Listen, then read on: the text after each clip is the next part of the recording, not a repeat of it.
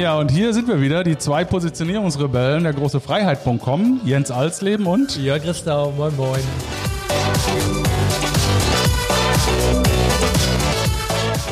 Ja, und wir haben eine kleine Neuerung. Uh, unser Podcast heißt ab heute nicht mehr zwei Positionierungsrebellen der große Freiheit.com, sondern. Das war uns einfach viel zu lang. Ja, wir haben das immer vergessen. Wir sind ja auch schon ein bisschen älter. Der heißt ab heute Rebellentalk. Rebellentalk, genau. Und wie das so, ähm, wie sich so gehört, haben wir natürlich für den ersten Rebellentalk auch zwei Rebellen eingeladen.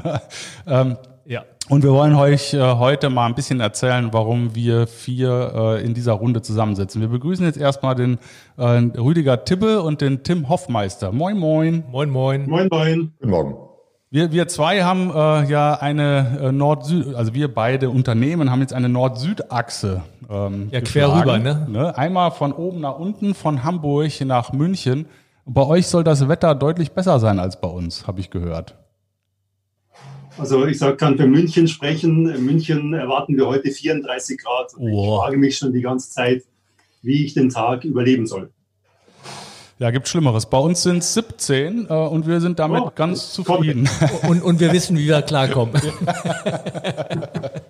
ja, also äh, wir haben den äh, Rebellentalk heute angesetzt äh, im Nachgang zu einer äh, Meldung, die wir beide äh, Unternehmen rausgegeben haben vorgestern. Nämlich, äh, wir haben verkündet, dass wir eine strategische Allianz eingegangen sind äh, und der ein oder andere fragt sich, äh, was machen jetzt die zwei Firmen miteinander? Und wir dachten, wir nehmen mal äh, so 20, 30 Minuten in die Hand und erklären euch kurz den Hintergrund. Ähm, aber bevor, bevor wir das machen, wollt ihr beide äh, ein bisschen was zu euch und Excellience sagen, äh, weil uns kennt man ja. Ja. Rüdiger, ja, möchtest du anfangen?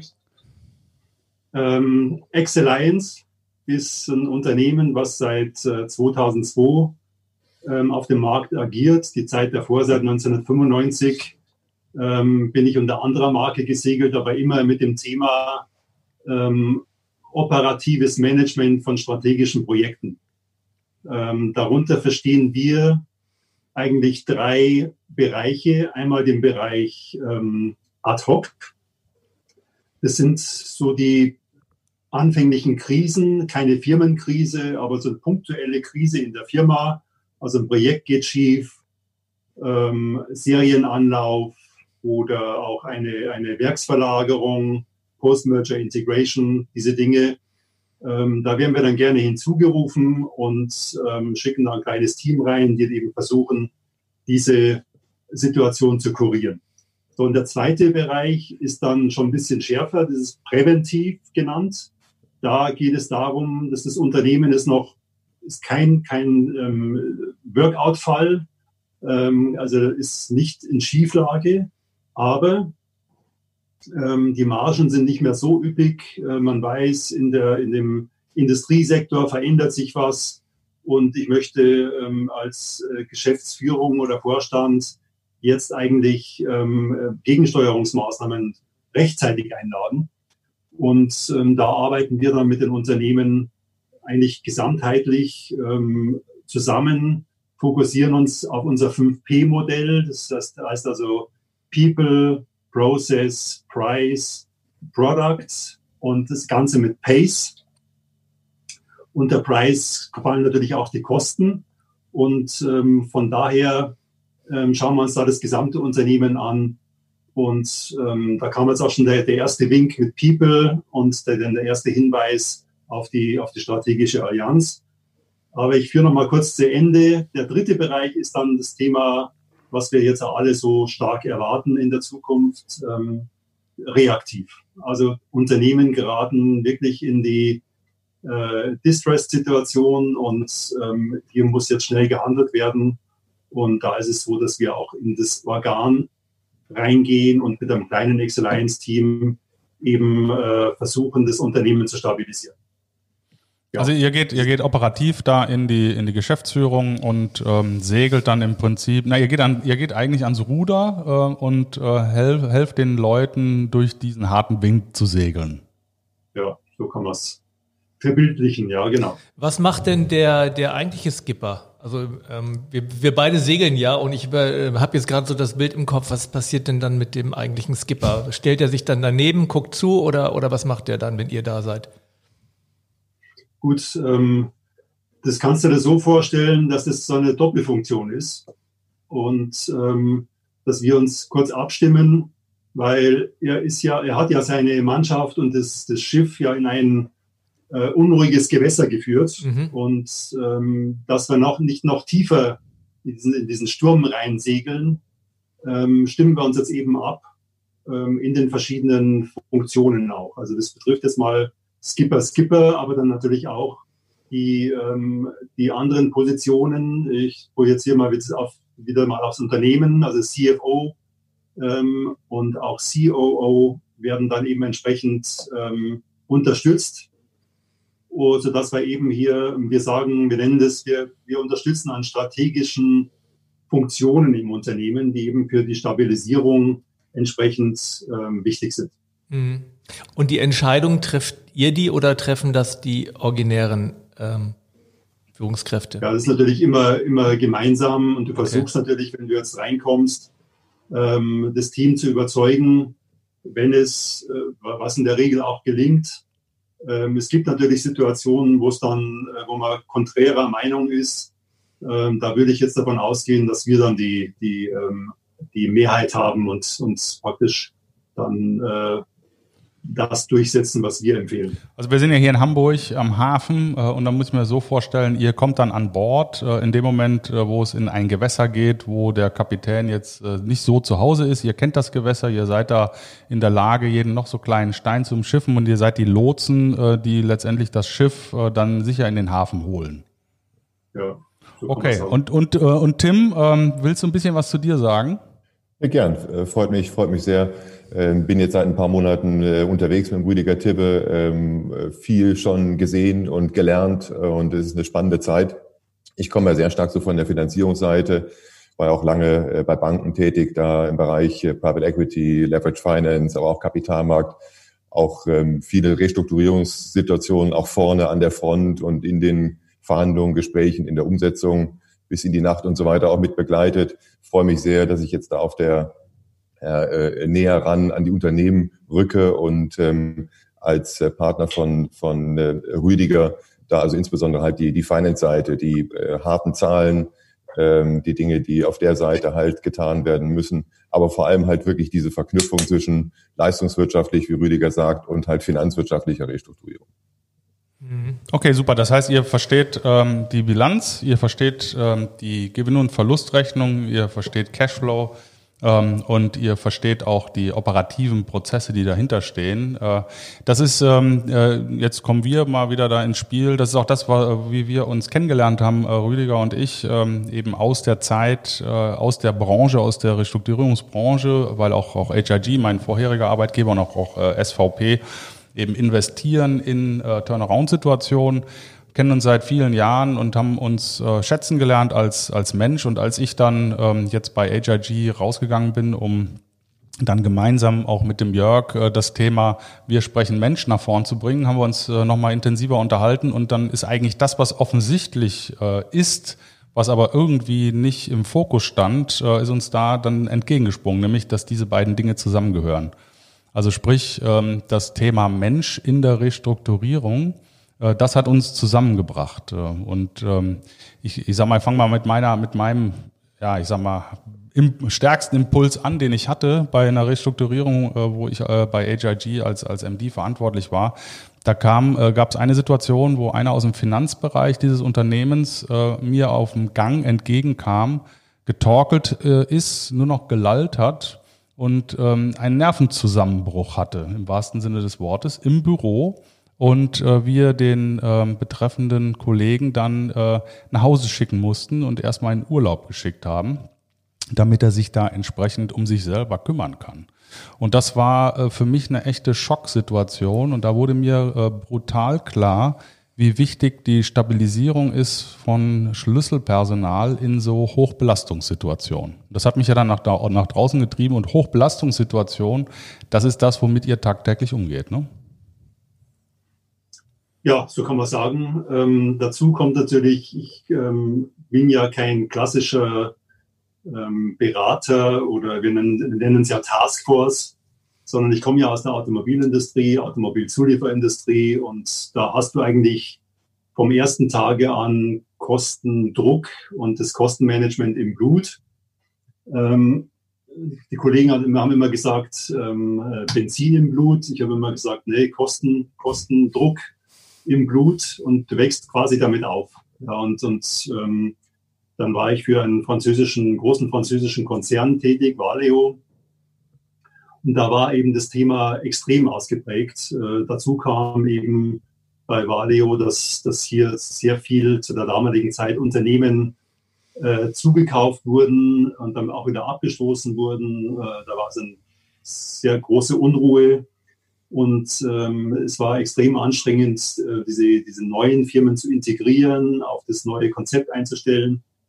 Und ähm, wir haben damals schon immer versucht, äh, den Faktor Mensch mit zu integrieren. Und äh, damit bin ich eigentlich äh, erzogen worden, sozusagen beruflich erzogen.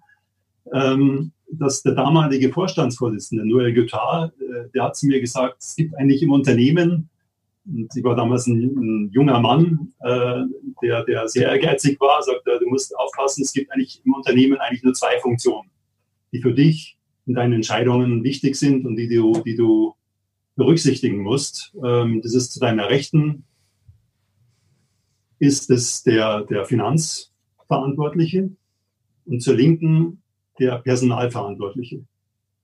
Und wir wollen im Unternehmen immer kleine Einheiten haben, überschaubare Einheiten, sodass der, der Geschäftsführer eines Werkes seine Leute kennt.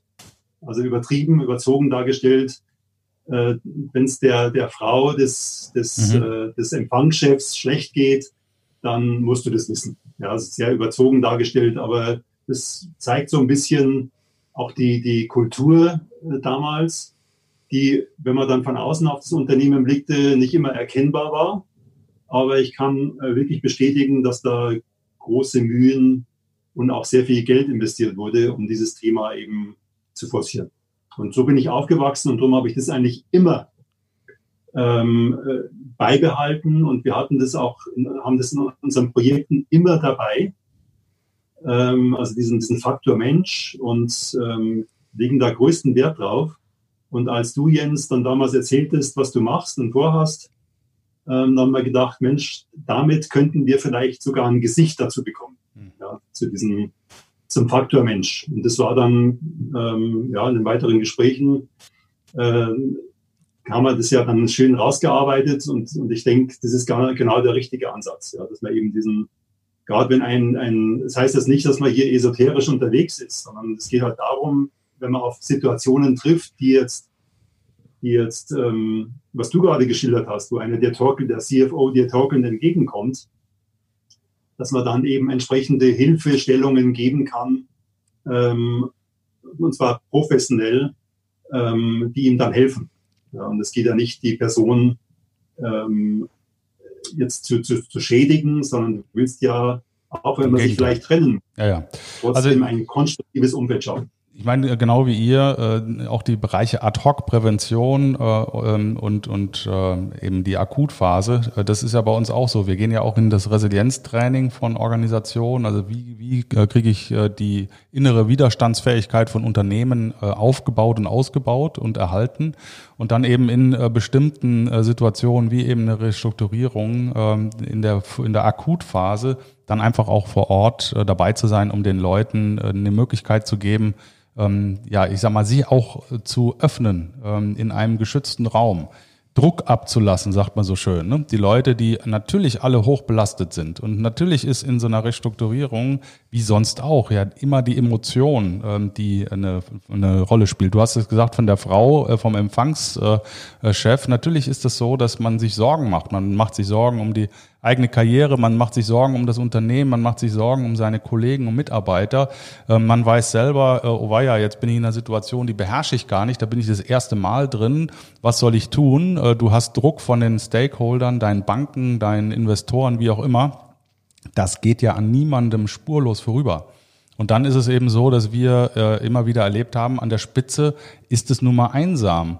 Also wenn ich richtigen Druck habe, mit wem kann ich denn tatsächlich reden? Ich kann äh, mit meinen Peers nicht reden. Ähm, ich will vielleicht auch Schwächen nicht zugeben, weil ich so nicht erzogen bin. Ähm, ich kann mich zu Hause nicht auslassen, weil ich will meine Frau nicht noch zusätzlich belasten. Die weiß, dass ich einen super Stress habe. Das heißt, häufig bin ich dann mit mir alleine. Also ich kann mal so eine Situation schildern, die ich mal erlebt habe. Ich würde das gerne mit euch abgleichen. Ich habe einmal in meiner äh, Laufbahn, obwohl das gar nicht mein originäres Geschäft ist, bin ich mal dazu gekommen, dass ich eine, eine Fabrik äh, restrukturieren sollte. Und ähm, ähm, da habe ich Dinge erlebt, die für mich auch äh, ziemlich erschöpfend waren. Also ich habe ähm, den Druck von den Mitarbeitern vor allen Dingen gespürt. Also jetzt gar nicht mal so der Kostendruck, der ist natürlich auch da, aber das war gar nicht so mein Thema. Mein Thema war diese dieses, ähm, ähm, dieses, dieses, diese Hilflosigkeit der Menschen, die einfach nur wollten, dass dieses Unternehmen überlebt. Und äh, das ist bei mir äh, total hängen geblieben, weil ich äh, so einfach strukturiert bin. Mir sind die Menschen wirklich wichtig. Und, ähm, und die haben auch gearbeitet bis zur Erschöpfung. Das Problem war nur, dass der, der, der Inhaber sozusagen, äh, der CEO, wenn man so will, ähm, überhaupt keine Struktur hatte. Und das durchzog den kompletten Laden. Und ähm, letztendlich ähm, war meine Aufgabe dann, diese, die, da eine Struktur reinzuziehen, damit diese Menschen wieder wussten, in welche Richtung sie überhaupt laufen sollen. Und ähm, was mein äh, äh CEO damals gemacht hat, also darum habe ich auch vorhin gefragt, Rüdiger, wer, wer trifft denn dann die Entscheidung? Ähm, was der gemacht hat, war, äh, was ich am Anfang gar nicht mitbekommen habe, den konnte man nur immer bis mittags äh, ansprechen und nachmittags, ich habe da nicht so viel Erfahrung, da guckte der immer ganz glasig. Und dann habe ich irgendwann rausgefunden, dass der äh, bis mittags arbeiten konnte und dann ist er in einem Raum verschwunden und hat äh, ja hat gekifft. So und äh, der war einfach, äh, so ist er mit Stress umgegangen. Und äh, ich habe das am Anfang gar nicht geschnallt, da war ich viel zu naiv für, bis ich dann irgendwann gemerkt habe, dass es so nicht funktionieren kann. Und äh, das war auch der Druck, der mich damals so fertig gemacht hat, weil ich habe auf der einen Seite die Menschen gehabt, mit denen ich, äh, die, die wirklich wollten, die wirklich das Unternehmen äh, retten wollten, jeder einzelne für sich. Und äh, dann hatte ich den, den, den CEO, der, der ab bis mittags noch brauchbar war und dann eigentlich nicht mehr. Und, äh, und, und die Leute haben dann die, die Erwartungshaltung an mich ge, äh, gerichtet, bitte, bitte äh, ähm, guck, dass das Unternehmen überlebt. Und, und das war für mich damals der, der größte Druck. Ich weiß nicht, wie das bei euch ist. Das würde mich mal interessieren. Es ist das, kommt der Druck in erster Linie von der Kostenseite, von der Bankenseite oder kommt der, der Druck von den, von den Menschen selber? Ähm, der Druck ist natürlich immens, ähm, also gerade wenn es im ersten Bereich reaktiv ähm, darauf bezog, mich, bezog sich im Übrigen auch meine Aussage vorhin, wenn, wenn äh, beide einer, nicht der gleichen Meinung sind, dass dann natürlich unsere Meinung stärker zählt. Ähm, weil das ist, ist, ja oft dann auch bankengetrieben oder Private Equity getrieben oder so. Da kann man nicht großartig diskutieren. Ähm, und das ist auch wohlverstanden. Ähm, aber der Druck ist natürlich auf der einen Seite wird durchs Kapital ausgelöst. Ähm, auf der anderen Seite auch durch das Management im Unternehmen auf die sagen wir mal, Mitarbeiter. Und zwar meine Erfahrung ist, dass die Mitarbeiter ganz gut damit umgehen können, wenn das Unternehmen in Schieflage ist, Verluste trägt. Ähm, wo die, womit die Mitarbeiter nicht zurechtkommen, ist die fehlende Information. Also was habt ihr jetzt vor? Was passiert mit mir? Äh, kommt es zu Entlassungen? Ähm, also einfach dieses, dieses Hilflo diese Hilflosigkeit und Ausgeschlossenheit, ähm, das waren sie ja vorher auch. Also ein, ein, ein, normaler Mitarbeiter ist jetzt ja nicht äh, involviert in, in, strategische Entscheidungen. Und wenn das Unternehmen jetzt in Schieflage gerät, dann sind ja nicht von den Mitarbeitern, sondern vom Management Entscheidungen getroffen worden, äh, die nicht so ganz optimal waren. Jetzt werden, werden einige Manager rufen, ja, aber was, was machst du denn gegen Covid-19? Ja, also das äh, sind für mich billige Entschuldigungen, nichts anderes. Weil trotzdem, auch wenn du in einer ähm, Situation bist, ähm, sagen wir, Systemkrise oder sogar höhere Gewalt, selbst dann, das zeichnet ja Management aus, damit umzugehen. So, und, ähm, aber jetzt mal für eine normale Krise ist es halt so, dass du ähm, die Mitarbeiter mitnehmen musst, weil sonst lässt das Unternehmen die Flügel hängen und das bedeutet, du wirst lieferunfähig und bist nicht mehr äh, nicht mehr in der Lage, deinen Verpflichtungen nachzukommen. Und das ist natürlich der Super-GAU, Krankenbestand geht hoch und so weiter und so fort. Äh, von daher ist es ähm, unsere Philosophie äh, schon immer gewesen, Stichwort Valeo, die Mitarbeiter zu involvieren. Also ich versuche immer auch mal mir einen Überblick zu verschaffen im Unternehmen, gehe gerne in die Werke rein, direkt an den, an, direkt auf den Shopfloor, an die Maschine, fragt, warum machst du dies, warum, warum machst du jenes, ähm, weil die, die Ideen im Unternehmen sind da. Und wenn sich die Mitarbeiter ähm, respekt, wenn sie sich respektiert und, und äh, geschätzt fühlen, dann ziehen die mit, auch wenn es, wenn man sagt, pass auf, wir kommen, hier ist die Tür und da kommt bloß die Hälfte von uns durch. Selbst die, die, die vielleicht vermuten oder ahnen, sie sind in der Zukunft nicht dabei, die ziehen mit wenn man sie entsprechend einbindet. Und das ist meine Erfahrung. Und die meisten Unternehmen machen das halt nicht. Die mhm. schreiben die ab und ähm, dann, ist, dann ist gut. Ja, die gehen ja sowieso. Die meisten, halt die meisten machen das nicht. Also das ist, äh, das ist nochmal ein ganz wichtiger Punkt. Die meisten machen das nicht und das ist ja auch der Grund unserer Kooperation. Ich meine, ähm, der, der Tim und ich, äh, wir, wir kennen uns natürlich äh, ganz gut aus im Private Equity Umfeld. Ähm, Private Equity hat ähm, natürlich immer Situationen, wo transformiert wird. Ähm, und ich kann jetzt nur aus meiner eigenen Beobachtung sprechen. Und ähm, wenn wir uns so unterhalten, auch auf äh, den Industriekongressen und so weiter, wir sind uns ja einig, die Transformationsprozesse, die nicht, nicht funktioniert haben, sind äh, gescheitert äh, nicht an irgendwelchen Methoden, an irgendwelchen Techniken, am Geld, sondern immer an den Leuten. Und ähm, die, der Fokus deswegen äh, auf die Leute zu legen, auch in dieser Kooperation ein Zeichen zu setzen, dass wir wissen, wir sind jetzt in, in äh, komplexen Transformationsprozessen zusammen unterwegs und der Fokus Mensch hat einfach absolute Priorität. Das ist, glaube ich, auch äh, mit der Klarheit ähm, so nicht, äh, also ich kenne zumindest keine Kooperation, die das mit so einer Klarheit nach vorne stellt, ja. Ja, das und weiß eigentlich jeder.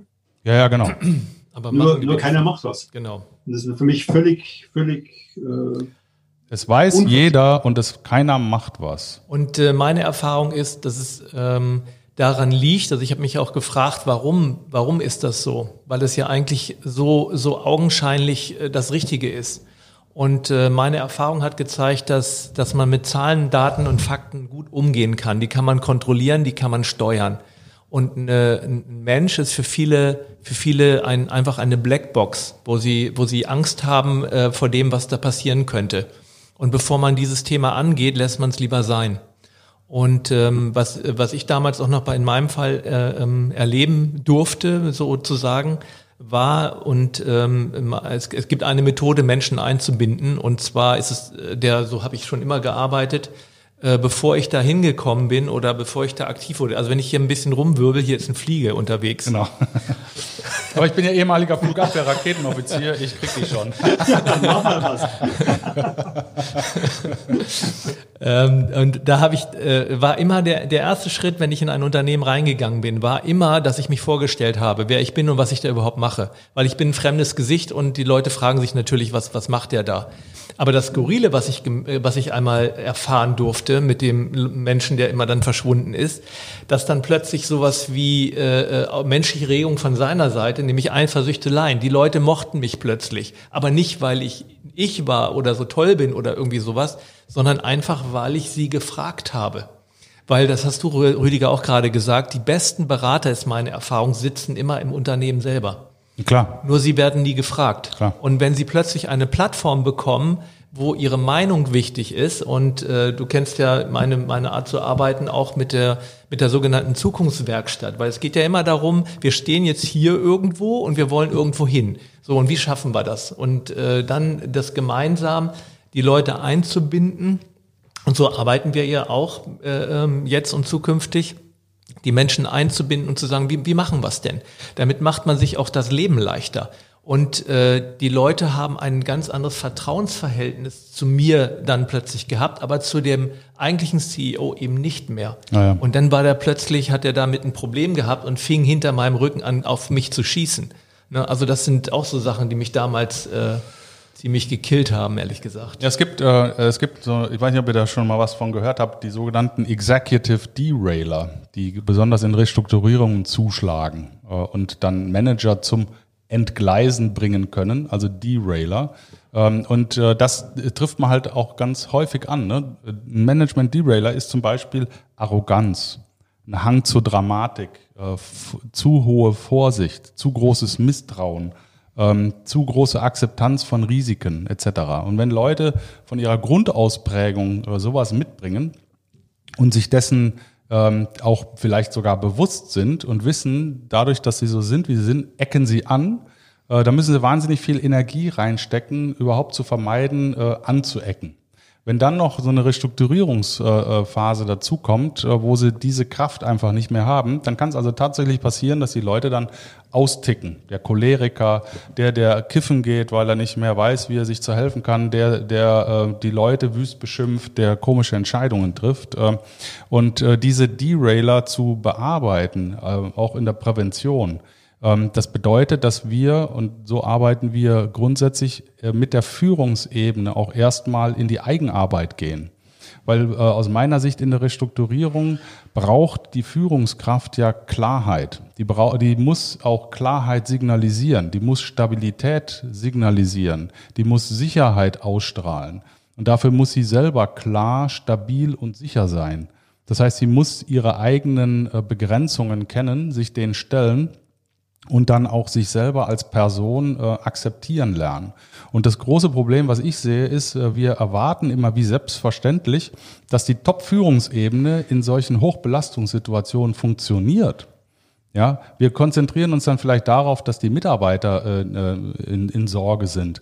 Aber wer sagt denn tatsächlich, dass die Leute in Führungsebene eins dazu in der Lage sind? Da kommt ihr natürlich ins Spiel. Ihr stabilisiert ja brutal, weil ihr eine Klarheit, eine Sicherheit und eine Orientierung mitbringt in dieser schwierigen Zeit. Äh, deswegen funktioniert das ja auch so gut, wenn jemand wie ihr äh, in äh, die Organschaft geht in, solcher, in so einer Situation. Aber nichtsdestotrotz sind die Leute ja immer noch da. Und nichtsdestotrotz sind die verunsichert. Nichtsdestotrotz merken die, dass die selber nicht mehr so wirken, wie sie das gerne hätten. Und diese Leute zu stabilisieren, mit den Leuten zu arbeiten, damit sie wieder an sich glauben, damit sie sich selber wieder zutrauen, da durchzugehen und ihre Rolle ausfüllen zu können. Das ist das, was wir machen. Parallel zu dem, äh, zu dem, was wir, was ihr macht. Und deswegen ist diese Kooperation eben darauf angelegt, in Situationen, wo wir feststellen, da sind Schlüsselfunktionen, ähm, die äh, Themen haben, dass wir uns um die kümmern, helfen, dass die sich ähm, dass die wieder an sich selber glauben äh, und an die Sache glauben und dann eben mit dieser Stabilität wieder in ihre Führungsrolle reingehen können. Und ich habe auch festgestellt, dass, ähm, dass der, der Grund, warum viele Menschen Führungskräfte überhaupt werden, ein Grund des Problems ist äh, oder eine Ursache ist, wenn, wenn ein Unternehmen in Schieflage gerät. Weil viele, die, die kommen dahin, so wie die Jungfrau zum Kind, das ist ein Statussymbol oder, oder, oder äh, sie werden einfach weiter befördert oder sie sind fachlich die Besten und äh, gerade in solchen Situationen, in so Drucksituationen, ist es unheimlich wichtig, sich selbst führen zu können. Das klingt vielleicht erstmal einfach, aber äh, so einfach ist es gar nicht. Also man äh, selber zu wissen, wo, wie du, du hast es Derailer genannt, wo sind denn meine, meine Knackpunkte, wo, äh, wie, wie, oder Thema Resilienz, wie schaffe ich das denn, dass ich einen Ausgleich finden kann, dass ich, dass ich dann stabil bleibe? welche, welche Probleme habe ich selber irgendwie mit meinem, mit meinem äh, äh, Tagesablauf, den zu gestalten und, und Menschen mitzunehmen, anderen Sicherheit zu geben, gebe ich mir selber Sicherheit. Das sind erstmal Fragen, die plötzlich also lange Zeit nicht, nicht relevant waren, aber plötzlich in, in Extremsituationen, blub, sind sie plötzlich da. Jetzt Tim, du, du repräsentierst ja auch die Gläubigerseite, ähm, die in solchen Situationen ja auch einen maßgeblichen, äh, eine maßgebliche Rolle spielt. Ähm, wenn du jetzt auf unsere Kooperation guckst und dein altes äh, Wirkungsfeld dir anschaust, ähm, wie, wie ähm, glaubst du, können wir äh, da überzeugen? Wie wichtig ist das Thema heute schon bei, in der Stakeholder-Landschaft? Äh, und was können wir vier auch dazu beitragen, da das Bewusstsein nochmal zu schärfen? Nee, sehr gern, Jens. Und ähm, vielleicht nochmal ein Punkt dazu oder vielleicht auch nochmal so als, als Aufwärmer. Natürlich wird immer so ein bisschen gerne vielleicht die Welt der Finanzen und dann ein Stück der Menschen und der Empathie und so weiter so quasi so ein bisschen gesehen, als ob sich das ausschließt. Ähm, ich, ich finde, das ist überhaupt nicht der Fall. Jetzt nochmal ganz kurz zurück vielleicht zu diesen Restrukturierungssituationen. Äh, das alles, was ihr beschrieben habt und auch der, der Rüdiger, äh, natürlich absolut. Ich glaube, der Punkt, wo halt Finanzen schon auch nochmal wichtig sind, ist in diesem ganzen Thema Transparenz. Ähm, um was geht es denn jetzt? Und zum einen gibt es natürlich die qualitative Beschreibung dessen, was zu tun ist, aber das ist auch ein Stück weit die Frage, wie, wie gebe ich denn den Leuten jetzt mal auf einem Blatt Papier, schwarz auf weiß, bestimmte Szenarien, wie sich Dinge jetzt entwickeln können, wie Maßnahmen umgesetzt werden, was der Weg ist, ähm, was das Ziel ist, ähm, was in der Zwischenzeit auch passieren kann an positiven und auch negativen Dingen. Und dass die Leute dann auch sich auch ein Stück weit anhand der Zahlen äh, und der Ziele dort abgeholt fühlen. Das war mir nochmal wichtig, vielleicht nochmal in den, in den Ring zu werfen. Und in dem, in dem Zusammenhang, glaube ich, ist es in der Tat schon wichtig, ähm, auch aus, aus Banken, Investorensicht, ähm, dass man das Gefühl hat, da ist das Management da, da ist der richtige Berater an Bord, da gibt es ein Zusammenspiel, das funktioniert. Da wird, da wird halt Best Practice wirklich angewendet, weil nur das wirklich auch zu dem besten Ergebnis führt am Ende. Also wirklich diese Kombination aus operativ, strategisch, Finanzen und dann natürlich diesem Bindeglied auch, auch Human Capital und Kultur und Unternehmenskultur und dass daraus tatsächlich aus diesen Situationen ja, aus einem Risik, aus einem Risikoprofil auch ein Chancenprofil wird. Das sind, glaube ich, wichtige Dinge und mehr denn je. Äh, die Welt wäre ja zu einfach, wenn Restrukturierung nur wäre, rein, schneiden, ähm, äh, äh, ja, Kreditgeber müssen einen Beitrag leisten und nach ein paar Monaten ist es vorbei. Ich glaube, die Zeiten sind ja wahrscheinlich auch, auch vorbei. Ähm, so einfach sind die Dinge nicht mehr und das ist auch gut so. Und ähm, darauf achten Kreditgeber, die Gläubiger, die Investoren, die Stakeholder halt sehr, äh, mehr und mehr. Und das spielt fairerweise auch in dieses ganz große Thema rein, was jetzt auch nicht nur fluff ist, sondern wirklich auch eine, eine ernste, ein ernstes Bestreben ist, ist dieses Thema Environmental Social Governance. Ja. Diese Ziele, denen sich alle, fast alle, früher oder später, ähm, äh, ähm, sich denen auch, ähm, auch, auch äh, ne? zuschreiben, ne? die unterstützen mhm. Ähm, und wo mehr und mehr jeder auch irgendwo regelmäßig berichtet bei den Dingen, die er tut. Wo sehe ich denn das? Wie berührt mich das? Äh, auch bis hin zu Kreditentscheidungen und auch Investorenentscheidungen. Der Faktor Social Governance wird da mehr und mehr äh, Bedeutung haben. Insofern denke ich, passt es wirklich äh, sehr gut zusammen und ist heutzutage für moderne Transformationssituationen äh, idealerweise wirklich Best Practice. Ja, und was, was auch noch ein wichtiger Punkt ist, ist, äh, was macht eigentlich so eine Restrukturierung mit denen, die tatsächlich dabei bleiben? Also äh, was passiert, das ist ja ein Trauma. Und wie geht man letztendlich darum, damit um, die Organisation, die verbleibende oder die neue Organisation nach einer Restrukturierung auch so zusammenzubringen, ähm, dass die Leute den Glauben an die Sache ähm, vielleicht auch neu entwickeln äh, was äh, die ganze Thema, äh, das ganze Thema der Purpose-Arbeit spielt da eine wichtige Rolle. Womit identifiziere ich mich eigentlich, nachdem ich so ein traumatisches Erlebnis hinter mir hatte?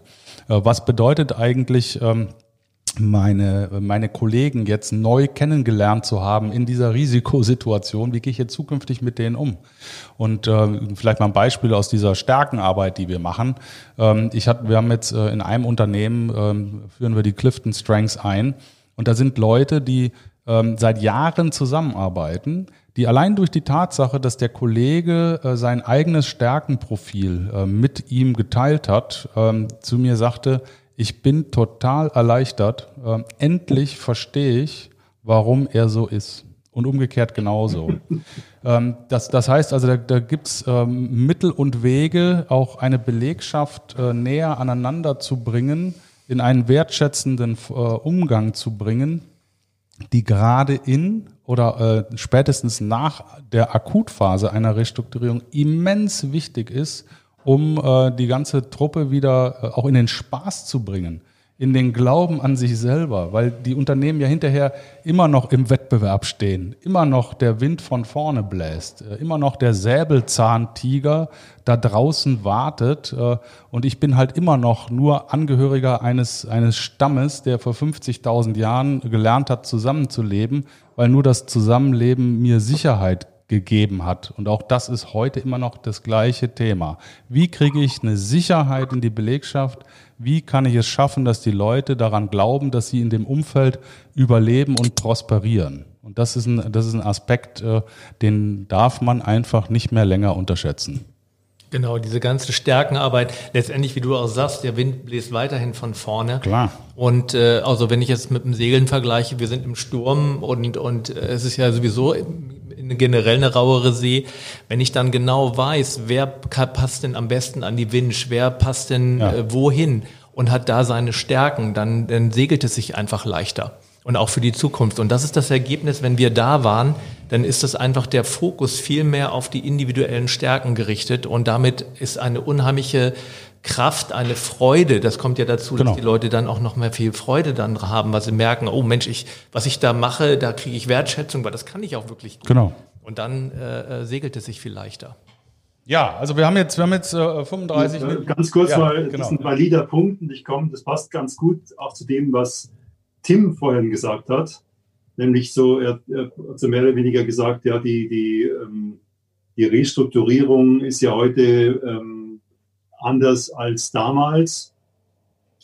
Das sehe ich überhaupt nicht so. Also ich muss da ganz ehrlich sagen und ähm, zu dem, was ihr gesagt habt, wie kann ich denn die Mitarbeiter dann entsprechend positionieren, motivieren für das Neue? Oft ist es nichts Neues nach der Restrukturierung. Das muss man mal ganz klar sagen, weil es wird rein finanzwirtschaftlich restrukturiert. Ja, das heißt, du nimmst es, ähm, du gehst aufs Schiff, stabilisierst, stabilisierst alles, wunderbar. Leute sind auch wieder toll dabei.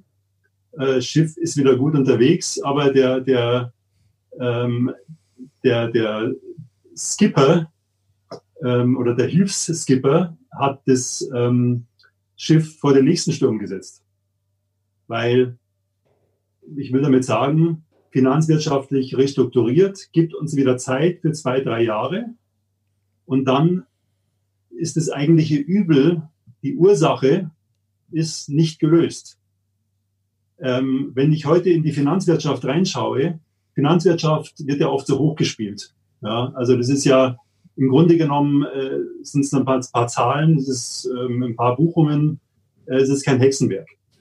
Aber was ich da wiederfinde, ist nur der Spiegel der Leistungswirtschaft, nichts anderes. Und wenn die Leistungswirtschaft nicht stimmt und die strategische Positionierung des Unternehmens nicht stimmt, dann habe ich da lauter Mist drin. Klar. Ja? Klar. Und das ist das eigentliche Problem. Und da gibt's halt immer noch, ich nenne das immer Jurassic Park der Restrukturierer, die immer wieder das Gleiche machen. Finanzwirtschaftliche Restrukturierung, wenn das nicht passt, verkaufen, was zu verkaufen ist, ganze Tafel ist wieder weg und dann wird das Unternehmen wieder neu aufgesetzt. Dann funktioniert es wieder ein bisschen, da gibt es ja viele, viele Beispiele. Ja.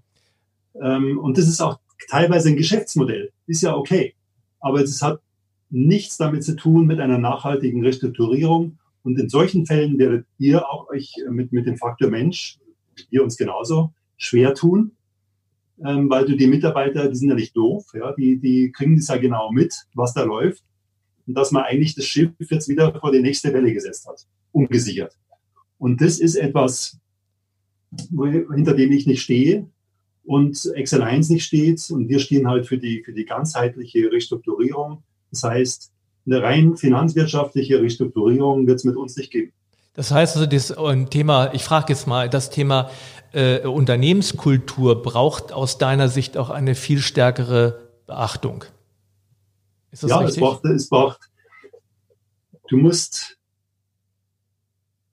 die, die Unternehmenskultur ist ja praktisch dann auch eine, eine Folge dessen, was in der Vergangenheit passiert ist. Genau, genau. So, äh, ob das jetzt gut war oder schlecht war, können wir nicht beurteilen. Ähm, wir wollen auf jeden Fall, wenn das, wenn das Unternehmen in Schieflage ist, die finanzwirtschaftliche Seite stabilisieren. Das ist ganz logisch, muss man ja. machen. Mhm. Aber das, dabei darf es nicht, nicht, bleiben. bleiben ja. Und wenn ich dann in die Leistungswirtschaft reingehe, und das machen wir ja auch mit diesem Human Capital Ansatz, dann muss ich mir auch die Unternehmenskultur anschauen und sagen, okay, was ist denn hier los? Ähm, ist das in Ordnung oder nicht? Ja, also spielt sicherlich mit rein. Und das ist etwas, was ich äh, jetzt dazu gelernt habe. Ich komme ja ursprünglich aus der Touristik. Also ich bin äh, Touristiker, Robinson Club, äh, Clubchef AIDA mit aufgebaut, äh, bei QNAT gewesen. Und bei uns war, und das ist ein Unterschied, was ich jetzt gerade feststelle, in, in unserem Bereich in der Touristik war der Fokus auf die Unternehmenskultur viel stärker oder ist da viel stärker, weil die Menschen immer ein Teil des Produktes sind. Und ich habe das Gefühl, in der, in der Finanzwirtschaft ist das nicht unbedingt so. Und deswegen liegt da nicht unbedingt der Fokus. Und ich glaube, da können die beiden Branchen, was wir auch in unserem Austausch, das ist ja quasi, wenn Jens und ich uns austauschen, lernen wir ja auch voneinander. Und, ähm, und dieses Unternehmenskultur ist äh, für mich eine Herzensangelegenheit, sowieso schon immer gewesen. Und äh, ich glaube auch, dass, dass das ein, wenn man jetzt sich überlegt, in, in die Zukunft guckt, dass dieses Unternehmenskulturthema, wenn das stärker integriert wird äh, und, und eine, eine höhere Relevanz bekommt, dass das also wirklich auch, auch hilft, ähm, ähm, Unternehmen erfolgreich zu machen. Ja, das ist ja das, was du sagtest. Äh, es gibt eine Akutphase, da muss äh, tatsächlich, da brennt, da muss jetzt äh, gelöscht werden, gar keine genau. Frage, aber dann hinterher muss eben das Haus ordentlich wieder neu aufgebaut werden. Ähm, und äh, ich meine, Alex hat eine gute Studie gemacht, äh, zum Beispiel das Beziehungsdreieck CEO, CFO äh, und Gesellschafter, im speziellen Private Equity. Äh, und dabei äh, ist eben rausgekommen, dass die Auswirkungen eines, einer schlechten Beziehung zwischen diesen drei Personen ähm, kulturzerstörend ist.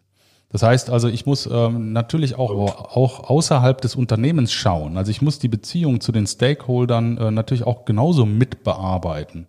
Und wenn ich das nicht tue, dann ist das Fundament nicht tragfähig. Genau. Also es gibt natürlich einen ganzheitlichen systemischen Ansatz. Ähm, und äh, zu diesem systemischen Ansatz werden wir auch in den nächsten Wochen nochmal was verkünden.